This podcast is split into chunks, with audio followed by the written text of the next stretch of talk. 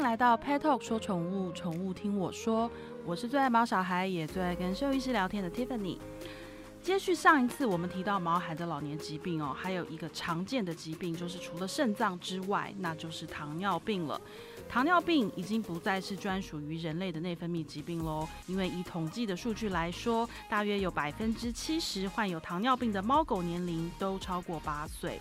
另外一项统计也指出，只要体重增加，有百分之二十五的猫咪对于胰岛素的敏感性就会下降到可能会罹患糖尿病的范围了。所以这一次我们要继续跟维康动物医院的宋子阳兽医师来跟我们聊一聊狗狗、猫咪的糖尿病。欢迎宋医师。Hello，大家好。宋医师，糖尿病你应该一天到晚遇到吧？呃，是对，就是说这其实老实说，其实是内科兽医师，呃。不是真的很爱碰到的一个病哦，因为我们都讲，就是糖尿病一旦开始了之后，其实不光只是医师很辛苦哦，就说动物跟主人其实也会开始变得很辛苦。是。那其实，在国外曾经做了一个研究哦，就是不管是狗狗、猫猫的糖尿病哦，其实在国外他们糖尿病的第一个死因，其实反倒不是这些糖尿病的并发症哦，反而是我们说这个安乐死这件事情。那当然，我觉得这个。国情不同了，哦，就是说大家的文化习惯不同，哦，那为什么就是说安乐死在国外其实会成为这个糖尿病的第一个死因？主要的原因就是因为其实对不管是动物还是主人的生活的影响，其实是非常巨大的。是。那等一下我们大家会谈，就是说为什么会影响很巨大这件事情呢？那我们都知道，就是说国外其实大部分的主人其实还是很在乎，就是自己生活的作息哦。所以一旦这个生活作息被很大幅度的影响之后，其实往往他们其实会比较果断的去决定一些事情哦，嗯，那反观就是亚洲的主人，尤其台湾的主人哦，其实他们真的是我们说对宠物真的是这个献出大爱哦，就是说真的。不管他们的生活被影响的如何哦，他们都还是希望动物可以好起来，然后或是说给他们最好的医疗照顾哦。所以为什么说我们说这个对于兽内科兽医来说，其实糖尿病会是一个很挑战的疾病，是因为我们都看到主人付出这么多了，所以其实我们也都希望这个动物可以过得更好。嗯，那等一下我们就来谈谈，就是说糖尿病到底对于主人跟动物的影响到底是如何？我想请问宋医师，猫跟狗的糖尿病，它们都是同一种类型吗？哦，这其实非常有趣哦。那我想这也是就是非常不同的一个地方，就是说我我通常不太喜欢跟主人提什么第几型、第几型哦，因为第几型其实没有什么意义哦。主人大概需要知道的概念就是，猫猫得到糖尿病之后，其实运气很好的是有机会可以完全恢复正常的哦。完全恢复正常的意思就是说。可以不需要任何的药物或是这个胰岛素的注射来维持它的正常的生活。是。可是狗狗就真的运气没有办法这么好。大部分狗狗一旦确定是糖尿病的情况之下，大多都是需要终身去做胰岛素的注射。我们在这里强调是要注射胰岛素，而不是说靠饮食或是说靠这个这个药物去做补充哦。所以这是为什么？就是说，尤其是狗狗一旦得到糖尿病之后，对于这个主人跟动物本身的生活影响会很。巨大的差别的原因就在这边了。那我想猫猫的主人就运气很好，就是说 猫猫一旦恢复了之后，因为毕竟可以恢复到正常生活。可是还是要提醒哦，就是说一旦有发作过糖尿病的猫咪哦，如果说我们之前花的这些努力你没有继续维持的话，其实它还是有很高的机会会再发生的。那每一次发生之后，其实都降，我们说都降低了它再可以恢复的机会哦。所以也不要让它变成一个就是一直在反复困扰它的一个问题。嗯那毛孩他们是怎么确诊糖尿病啊？OK，通常啊，大部分的主人会开始怀疑他们的动物觉得有糖尿病这件事情啊，其实是他们发现动物开始有一些生活习惯上面的改变哦。那诊断糖尿病这件事情，其实到兽医院之后的事情哦。那主人通常在家里会发现什么奇怪的事情哦？大部分最常抓发觉有问题的就是我的动物明明就吃很多，可是怎么在变瘦哦？嗯，哦，就跟人一样哦，就说你一定会意识到有问题是明明我就吃的很够，可是为什么我的体重一直在掉哦？哦，这大部分是很多的主人就是开始注意到这件事情的时候才带来医院哦。可是我必须跟主人提，就是说一旦动物开始进入到这个阶段的时候，其实大部分的糖尿病都应该已经影响动物一一小段时间了，并不在很早期的阶段。那今天我们。如果希望是比较早期就发现这件事情的话，通常动物会有什么改变呢？其实跟人非常非常像哦，就是说这个动物，但通常会有我们所谓这种三多症状。嗯，什么叫三多？就是吃多、喝多、尿多。那我通常会提醒主人哦，就是吃多这件事情，的确，如果这只这只动物从小就很贪吃，你可能真的很难去发现到它什么叫吃多。嗯，那什么？通常我会请主人观察几个小动作。第一个就是，可能以前他吃饱了之后，他就在那边睡觉，睡得很舒服哦。可是现在你会发现哦，就是你们在吃东西的时候，他就一直对你们就是有有意见哦。以前可能只是坐在地上看哦，嗯，现在开始会变得很激动哦，嗯，就是一直抓你们，一直叫，就是要你给他吃东西哦，吃不饱的感觉。对，好，就是说他从一个比较能够忍受的程度变成比较不能够忍受的程度，这其实就是他的胃口有在出现变化。那另外有的状况就是，譬如说他以前不会去翻垃圾桶的，他现在会跑去翻垃圾桶啊，尤尤其是在吃饭时间过后，他还是会去做这件事情的话，那就表示他的胃口其实是在变好的。嗯，那再来，我们说什么叫做尿多？通常很多的主人会觉得，就是尿很多，就是他要一直去尿尿，其实并不见得哦。通常可能他一天也是尿个三五次，嗯、可是你会发现他每一次尿出来的量就变得很多。嗯，好，那再来就是我们通常会请主人注意一下他尿的颜色哦。嗯，因为有时候如果他的尿的量没有很多的情况下，可是你发现他怎么每一次尿出来的颜色以前都是很深黄，以前都是很金黄色的，怎么现在开始有点变得像白开水一样透明哦？那也表示因为他的尿在水。水分增多的情况之下被稀释掉了，所以这件事情其实也是在跟你提醒，它的尿量其实是不是慢慢的在变多这件事情哦。那当然水喝多这件事情就不不用就是很很直接的一个反应，就是以前它可能几乎，我想很多居家的这些小型狗猫大概对水分的需求都不是很强烈哦，所以可能以前一碗以前一碗水可能要喝个三五天哦，现在你可能会发现每一天你都要多加一盆水哦。那当有这些我们刚刚以上讲的这些症状出现的时候，你其实就要有一点点警觉，就是哎，他是不是好像这我们说有这个三多的症状出现了？嗯，那我们必须讲哦，就是其实很多的脑联的这些内分泌的疾病都很容易有这个三多的症状。可是你不需要猜哦，就是说有这样症状出来的时候，我们就会建议你先带去兽医院去让兽医师筛检哦，是好去确认他到底是哪一个内分泌的问题开始影响它。那如果今天真的运气不好，真的是糖尿病的问题的话，嗯、那及早开始治疗，其实不管是狗狗、猫猫，其实越快稳定的机会会是越好。因为我们讲，如果一旦它的体重开始下降，就是你在这个时间才带去兽医院的话，嗯、我们讲体重下降，大部分。我们说下降的部分其实都是它们的肌肉量。我们对于老年的动物来说，其实我们非常在意它的肌肉量能不能维持住。其实，在很多的研究都会跟你说，如果它的肌肉质量不足够的话，其实对于我们说的存活指标是一个不好的预后因子。所以，如果它的肌肉掉了之后，你要知道，就像我们老年人，你要他去重训，他也长不出肌肉出来。所以，这些掉掉的肌肉其实都是一个很大的损伤。那尤其很多的老年动物其实都有一些关节的问题哦。那这些关关节的问题，你要去减缓它的不舒服，其实你要有好的肌肉量去做维持。嗯，好，所以如果你的肌肉量一旦受到影响的话，其实不光只是告诉你他的病，其实影响他一段时间之外，可能他接下来的生活品质也会因为这些肌肉量的不足造成很大的干扰。嗯，那当小朋友他被确诊为糖尿病之后，接下来会是什么样的一个治疗流程呢？好，我虽然很不想就是去吓糖尿病的主人哦，不过我们可以先分开来谈哦，就是说。对于大部分以现在兽医师的共识哦，就是说早期可能有些兽医师会希望，就是说用比较简单的方式哦，比如说用一些饮食改变的方式哦，尤其在猫咪哦，因为我们刚刚提，其实猫咪是有机会可以恢复正常的。那有些主人毕竟其实很害怕，或者说其实有点排斥，我们就说帮自己的动物注射胰岛素这件事情。嗯嗯、可是现在所有的研究都告诉你，尤其在猫咪上面哦，就是说你越快的可以让他们的血糖恢复到正常，嗯、其实他们就越越快可以恢复到正常的，怎么说表现嘛？嗯、就包括他的血糖都可以这越快的恢复到正常。所以在早期，其实还没有这些研究报告出来的时候，其实我们可能尽可能的会都会用一些我们说非侵入性的治疗方式，嗯、譬如说像是我们刚刚提过饮食的改变，好，或是说我们一些口服的药物去帮助稳定他的血糖。那当然，这个方式都有些对于有些动物来说，譬如说它很早期，或是它的症状没有这么严重的时候，它可能它们的确可能都会有一些效果。嗯，可是，一他们大部分会需要发生效果的时间都会比较慢。那他们的发生效果的，我们说好处其实也远不足我们说胰岛素直接注射进去之后能够达到血糖控制的结果。嗯，所以我们目前对于所有的糖尿病的动物，如果在我们兽医院确定是发生这件事情的情况下，其实我们都还是非常鼓励主人越早开始做胰岛素的注射，其实会是。帮助动物的这个结果会是越好的。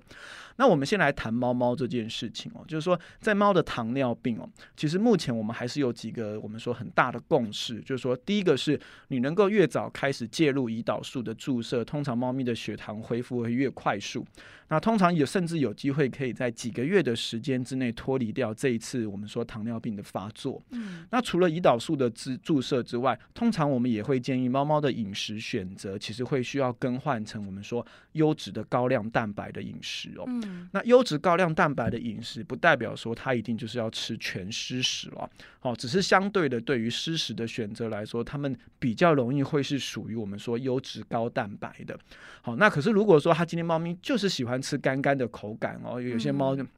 猫就是这样，你强迫不来的，它爱吃什么，你就是只能给它吃什么哈。嗯，所以我们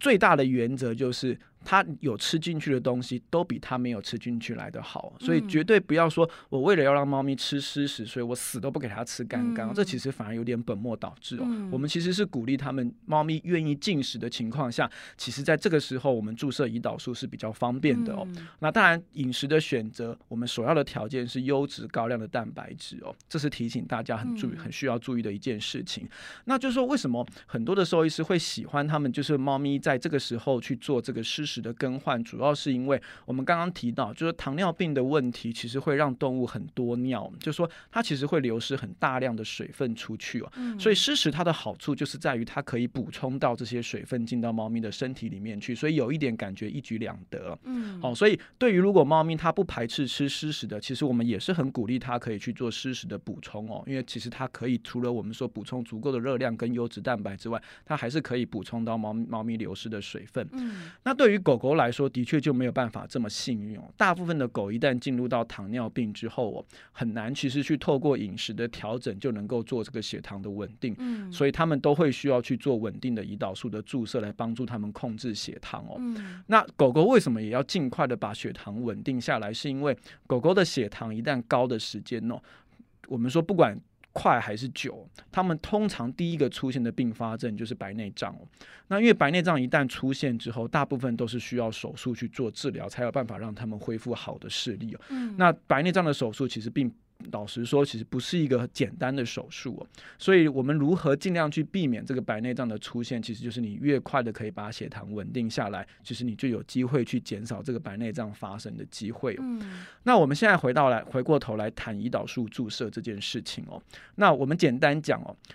不管是狗狗还是猫猫，它们在发生糖尿病的时候，主要的问题就是在于它们血液当中这个胰岛素没有办法发挥效果，或是说它们的血液当中根本没有胰岛素这件事情了。所以对于狗来说，我们我们分开来谈好了，就说对于狗来说，它们简单的就很像是我们没有这个胰岛素了。所以我们为什么会需要额外补充胰岛素的原因就在这边。那我们吃食物进到身体里面之去之后，你一旦没有胰岛素，你就没有办法去利用这些食物。物的营养，嗯，所以我们补充胰岛素进去，就是帮助身体去利用这些营营养进去，嗯，所以我们大部分注射胰岛素的时间都是跟着食物一起注射。意思就是说，我们食物吃完了之后，我们把胰岛素注射进去哦。嗯、所以这是我们刚刚为提到为什么吃饭很重要的事情，是因为如果你今天没有吃饭，嗯、你还把胰岛素注射进去，那你身体里面没有需要消耗胰岛素的东西，这时候怎么办？他就把你身体剩余的血糖拿来利用，嗯、那你这时候就有可能会有低血糖的状况发生哦。嗯、那在所有治疗糖尿病的过程当中，其实低血糖是一个我们最不希望出现的事情。嗯、为什么？因为低血糖一旦发生的很严重的话，其实对于脑部会有伤害哦。动物很严重的情况下，可能甚至会出现抽筋的表现了。所以这是一个很危险的状况哦。所以以这些胰岛素的注射的第一个前提，就是动物要有把该吃饭该吃饭的量吃完了之后，我们才可以安全的注射胰岛素进去。那这个部分就牵涉到了我们为什么主人跟动物的生活会受到很大的影响，是因为你的吃饭时间跟胰岛素注射的时间就会需要固定下来哦。你不能今天早上吃，然后后明天今天明明天太累了，睡得太晚了，结果中午才吃饭就不行哦。嗯，所以这是为什么我们讲主人的生活也会同时受到影响的原因在这边，因为你就会需要配合狗狗或是猫猫他们每日注射胰岛素跟吃饭的时间来调整你的作息哦。你没有办法今天晚上要出去参加 party 玩很晚回来不吃饭，这就不行哦。哦，因为毕竟我们大家有养过狗猫的都知道，我们。偶尔真的难免会漏掉一餐，比如说我们太忙，或是我们有一些社交应酬，或是我们真的需要出去旅游这些事情，那可能一旦狗狗、猫猫一旦罹患了这个糖尿病之后，这些东西都会需要是可能会影响到你吃饭注射胰岛素的时间的情况之下，都是你会需要去做考量的部分哦。那我们再来谈，就是猫猫的胰岛素注射这件事情哦。我们刚刚讲，在狗，他的问题是在于他身体里面已经没有办法做出好就是胰岛素出来。可是猫猫有点不太一样哦。猫猫的是，它的胰脏可能还可以做胰岛素出来，可是在于它的身体对于这个胰岛素没有反应哦。所以对于猫猫来说，我们其实另外一个很重要的部分是要去治疗它的身体，让它的身体开始对这个胰岛素有反应。那这也是为什么猫猫可以恢复，可是狗狗不能恢复的原因，是因为狗狗它的问题就是在于它没有胰岛素了，猫猫的问题是在于它可能有胰岛素，可是它的身体反应不良。所以我们一旦把它的身体反应建立建立回来之后，它可能它的胰岛素就可以开始发挥效果，所以它就不需要额外再补充胰岛素这件事情哦。所以这就是猫猫很幸运的地方，狗狗比较不幸运的地方。你们兽医师讲到注射胰岛素都讲得云淡风轻，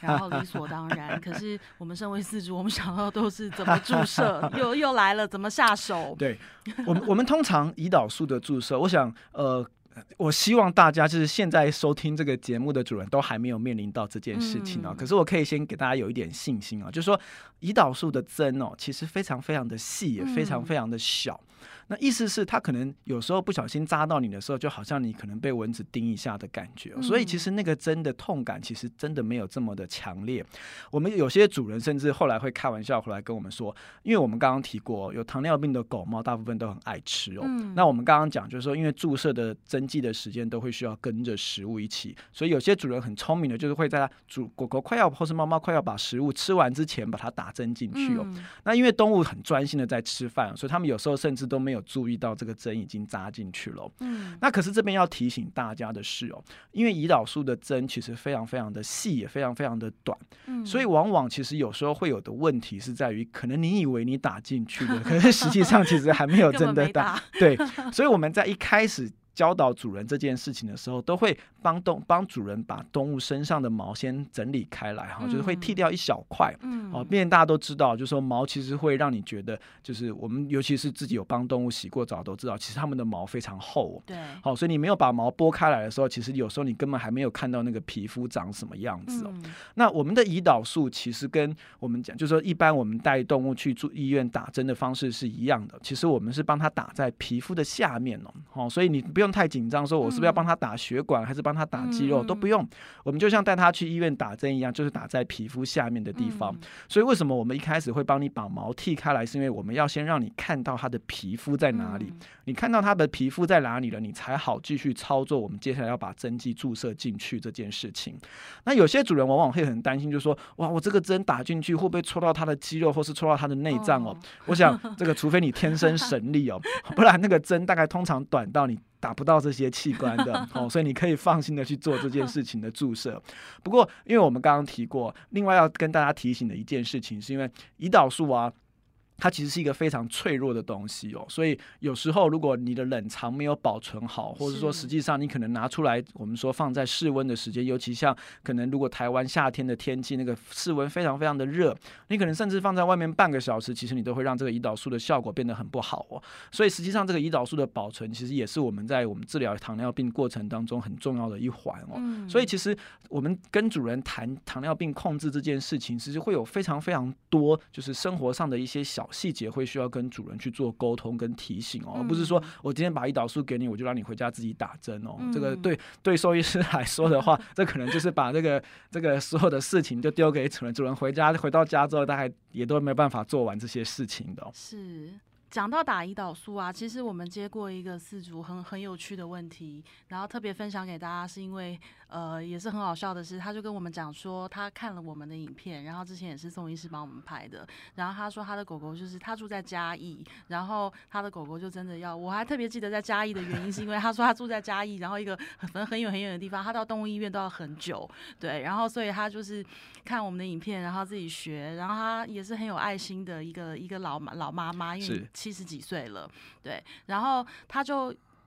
打来我们公司，然后跟我们讲了好多，然后跟我们讲了很多，就是他的狗狗呃多可多可爱啊，然后多可怜呐、啊，现在吃东西怎么样啊，什么什么什么的。然后他说，但是他的狗狗很爱吃，只要一吃就是忘记什么事情都忘记，什么都那个。我们就说，那你就趁他吃的时候去帮他打。然后就说，哦不行哦，他说因为他就有阴影，就是什么吃东西时候会回头看，然后会怎样怎样，就讲的我们都一愣一愣的，我们就想说，哇塞，这个狗狗好可怜，真的已经被这个针吓成这样子了吗？就我们说，那你你这样子多久了？几次了？他说没有啊，我还没有打啊。我就说啊，那你刚刚不是说什么？你打了之后，他那个就是有阴影，吃饭都不敢吃，不敢好好吃。他没有啦，我是怕有这样的问题。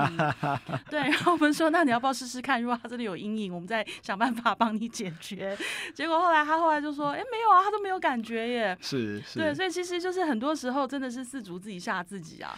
对，因为毕 竟其实从来没有做过这件事情，所以其实会害怕是非常非常可以理解的哦。所以有时候其实，在糖尿病的控制哦，其实我们在门诊当中其实是花非常大的一段时间，是在说服主人如何去克服这个阴影哦。所以有有时候我们后来找到一个方式，就是你要离开动物医院之前，就是要先帮我把动物打过一针，你才可以离开医院哦。对，你一定要操作过一次，你才可以离开医院，不然我绝对不相信你回去敢操作这件事情哦。我们还有饲主问我们说，会不会我每天帮他打？打针，然后他就恨我。我说应该也不至于啦。我说那你再多为他多多做多跟他做点别的事情，也许他就忘记。那有时候我们会跟主人开玩笑，就是说，毕竟动物生了病哦，就是说这是大家都不愿意发生的事情哦。可是难免就跟我们教养小孩一样，其实总是要有人扮黑脸，有人扮白脸，然后就是谁谁越爱他，谁就是牺牲一下去扮黑脸，然后这其实也是为了他好啊，对不对？对啊，所以其实养宠物就是这样子，它是一条生命。那我们。从他不管是什么阶段开始养起，那最终我们都得面对他们的生老病死。是对，所以就是俗话说“为母则强”，然后跟我们身为家长就是十八般武艺，然后就是该会的，然后时间到了，我们真的都就好像我们有小 baby 小时候要以前我们也不会泡奶啊，不会换尿布啊，但遇到了就要会嘛，不然怎么办？真的。可是真的呃也是要特别提醒，因为疾病它都不会是突然发生的，它不会是说你昨天都还好好的，今天突然就得了糖尿病。并不会，它一定是呃长期。因果累积造成的，对，什么是因果呢？就是当然不是说你上辈子做了什么，而是说 你每天的吃啊、每天的喝啊、每天的行为啊，都是一点一点累积跟造成影响。所以在这边我们也要特别提醒，请一定要定期带你的小朋友去做健康检查，因为他不会跟你说，哎妈，我觉得我最近自己痛痛的，妈，我觉得我那边怪怪的，你要不要带我去看一下？他不会，就是要等你自己去发现。那等到你发现的时候，其实到哪个阶段已经都不晓得了。所以我们不要。自己去判断，也不要自己去猜，更不要赌一把。定期带去健康检查，交给兽医师。那今天就算你要上演一些动作片，譬如什么 打皮下点滴啊，然后打胰岛素啊，真的也不用担心，因为现在的呃第一个这种针具啊，他们其实设计都很好。然后像我实际在动物医院就是看宋医师帮我们拍影片啊，然后跟我们讲解过，我发现其实兽兽医师他们都会帮你，都其实把该教你的，然后该准备好的，然后该避免的，该注意的。其实都会跟你讲得非常清楚，对，所以真的不要担心。那如果真的你还是有一点担心、有点害怕，或你单纯的只是想看皮下点滴跟胰岛素到底要怎么打，欢迎收看我们 Pet Talk，也是请到宋子阳兽医师特别来帮我们拍的影片，来教大家怎么做那个最难的决定，怎么下那可怕的第一针。对，好，大家不要怕哈，真的没有那么可怕。对，那我们今天也非常谢谢宋医师，谢谢，对，跟我们分享很多知识，然后跟示范了很多我们难以自己操作的动作。对，那呃，宋医师自己本身他是专攻就是小朋呃毛小孩的内科，所以呃，如果你有内科相关的问题、内分泌相关的问题，也欢迎到维康动物医院去找宋子阳兽医师好好聊聊喽。那我们 Pet Talk 下次再跟大家聊天，拜拜，拜拜。